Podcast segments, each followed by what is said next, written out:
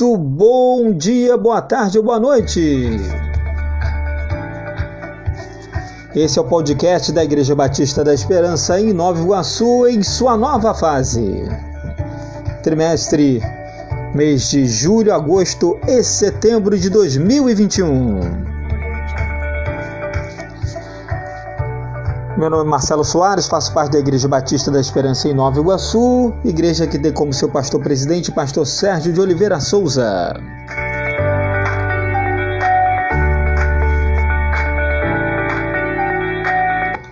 E hoje estamos aqui para apresentar esse trimestre com uma nova revista, né? com uma nova parceria junto com a editora Convicção, revista Compromisso, revista do adulto cristão, Escola Bíblica. Estamos agora nessa nova fase com as cartas de Paulo, Gálatas, Efésios, Filipenses e Colossenses.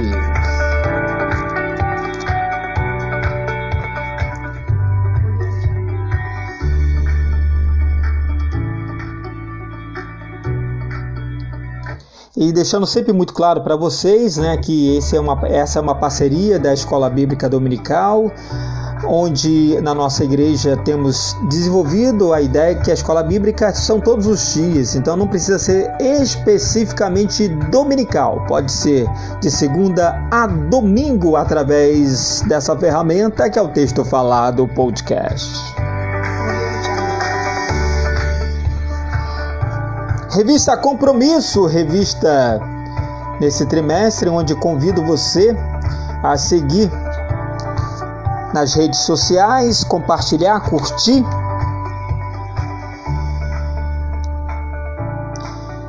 E nesse trimestre, onde iremos estudar as cartas de Paulo, Gálatas, Efésios, Filipenses e Colossenses, quem escreve a revista é o pastor Hudson pastor Hudson Galdino da Silva. pastor Hudson faz é, é, toda essa parte da, da revista onde ele escreve né, as, as lições de 1 à lição de número 13, onde iremos aprender a respeito das maravilhas, as maravilhas de Deus, Cristo vive em mim, o justo viverá da fé, a nova condição do salvo, liberdade cristã, entre outros, tá? Eu falei aqui alguns temas desse trimestre, tá? Então vamos lá. Eu quero apresentar para vocês a revista Compromisso. Quem, quem escreveu pastor Hudson Galdino da Silva, secretário-geral da Associação Batista Litorânea Fluminense por 22 anos, né? E pastor da Segunda Igreja Batista em Cabo Frio há 32 anos, né? Pastor é, Hudson Galdino é bacharel em teologia pelo Seminário Teológico Batista do Sul do Brasil, com, com, com, com convalidação pela Faculdade Sul-Americana de Teologia em, Lou, em Londrina, né, em Londrina. Pós-graduado em Novo Testamento pelo Seminário Teológico Batista de Niterói, mestre em teologia pelo Seminário Teológico Batista Fluminense, é, graduado também em liderança avançada pela, é, pelo Instituto pelo Instituto Rangai, é, que com certeza você já ouviu falar. Né? Então, estamos hoje diante da revista Compromisso, da editora Convicção, e eu apresento para vocês então a lição de número 1, a lição que iremos estudar hoje, as maravilhas de Deus. Né? Hoje temos a apresentação uh, dessa, uh, dessa primeira, dessa introdução, na voz a professora Eva Souza da Silva Evangelista, que também uh, ficou responsável pela redação desta revista. Então vamos lá. Nós vamos estudar as cartas que Paulo escreveu aos Gálatas, Efésios, Filipenses e Colossenses. Conhecer como essas igrejas surgiram é importante para o conhecimento dessas cartas. Deus é Deus de maravilhas, de coisas extraordinárias. E isto nós podemos ver, comprovar na leitura do livro de Atos, que é a base de toda a história da igreja. vamos aprender que durante as viagens missionárias do apóstolo, quando proclamava a palavra do Senhor, Deus ia fazendo maravilhas, Deus ia atuando por meio da vida de Paulo, e esta ação divina vai se tornando então o pano de fundo no surgimento das igrejas. Temos que reconhecer que é Deus quem faz maravilhas, mas ele usa mãos consagradas e disponíveis para o reino. O pano de fundo das cartas é a ação de Deus em Paulo fazendo maravilhas. E são essas maravilhas que nós vamos destacar nessa primeira lição, que vão servir de base de sustentação para o conhecimento do, do conteúdo das cartas de Paulo. Nós temos cinco aspectos aqui, cinco maravilhas que são destacadas nesta lição com base no livro de Atos. A primeira está registrada em 14.1, quando nós podemos ver as maravilhas de Deus por meio das viagens missionárias de Paulo. Essas viagens, ainda que marcadas por episódios inusitados e acontecimentos desafiadores, não eram aventura. Paulo não era um aventureiro na fé.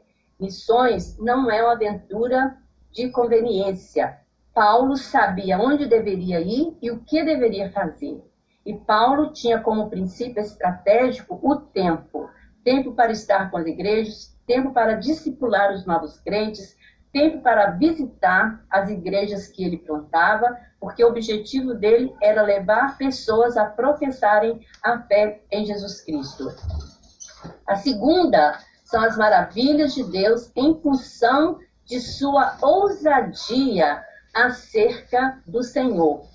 Está lá no capítulo 14, 3. Interessante que a fé foi transformada em ousadia, exatamente pelo crer. A ousadia existe para confirmar a palavra da graça. A ousadia existe para que sejamos ousados, destemidos. Ousadia no Senhor para que se manifestem coisas extraordinárias. E a ousadia se manifesta pela compaixão. A ousadia se manifesta pelo envolvimento, pela disposição em servir. Por isso que ela serve de pano de fundo para o nascimento das igrejas na região da Galáxia. A terceira maravilha que nós vamos destacar são as maravilhas de Deus em função de plantação de igrejas confirmadas na fé registrado em Atos 16, 15. Igreja precisa ser plantada com pessoas que professam e confirmam a fé em Jesus e se dispõem à obediência de Cristo pelo batismo. E Lídia é um exemplo de como iniciar uma igreja confirmada na fé, porque a base para o nascedouro da igreja é a fé em Jesus Cristo, porque a igreja não é uma organização. A igreja é o corpo, é o organismo vivo. E ela se assenta, tem como fundamento a fé. A quarta maravilha, nós vamos ver que está registrado no capítulo 16, 9. São maravilhas de Deus em função da sensibilidade à direção do Senhor. No versículo 9, temos um clamor. Paulo viu um homem em pé da Macedônia suplicando fortemente: vem para a Macedônia e ajuda-nos. Não se faz a obra sem essa sensibilidade, sem discernimento.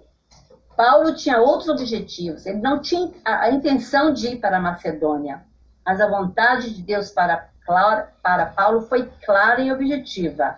Era agora a Macedônia, não era outro lugar qualquer um alerta importante aqui.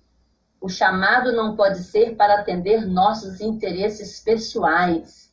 Nós precisamos entender que a vontade de Deus é sempre clara e objetiva. Para Paulo, ela foi clara e objetiva também. Agora era a Macedônia que interessava. O chamado não pode ser para atender os nossos interesses pessoais.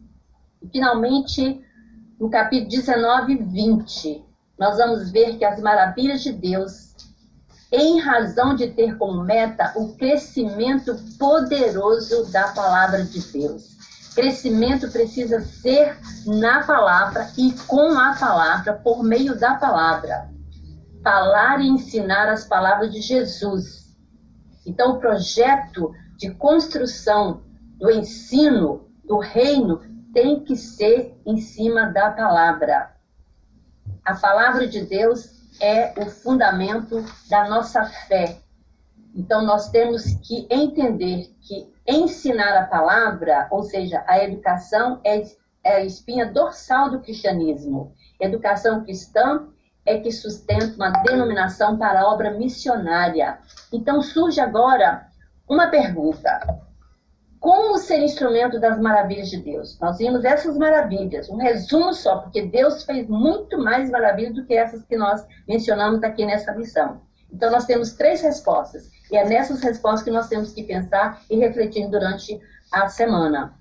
Ter convicção clara da vontade de Deus e submeter a sua direção. Segunda, reconhecer que somos apenas instrumentos, somos mãos e não as maravilhas. Deus é quem realiza as maravilhas, nós somos apenas instrumentos nas mãos dele.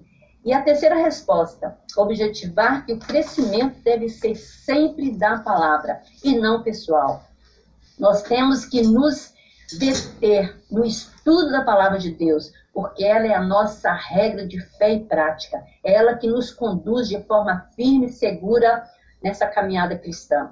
E assim, irmãos, queridos alunos, nós vamos ter experiências maravilhosas, aprender coisas maravilhosas com as cartas de Paulo. Que o Senhor nos abençoe. Muito bem, então aqui a introdução né, da lição de número 1, a lição que trabalhamos uh, a partir do tema Maravilhas de Deus é, que tem como seu texto bíblico básico Atos capítulo 14, dos versículos 1 a 7, 20 e 23, capítulo 16, dos versículos 1 a 8, 9, versículos 14 e 19, do versículo 1 ao versículo 22, o texto áureo, Atos 19, 11 a fé foi transformada em ousadia exatamente pelo crer. A ousadia existe para confirmar a palavra da graça. Como bem disse a professora, a ousadia ela é provocada também pela compaixão e amor, né? Então nós temos aqui essa conclusão que as cartas de Paulo precisam legitimar a vida cristã e alcançar dentro de cada um a sede de viver uma vida de santidade, uma vida de crescimento espiritual e uma vida de fé constante. Então, quero te é, convidar é, para que você possa ingressar, mergulhar na palavra de Deus nesse trimestre estudar junto conosco as cartas de Paulo, Gálatas, Efésios, Filipenses e Colossenses e junto nessa jornada é, é, irmos juntos nesse grande desafio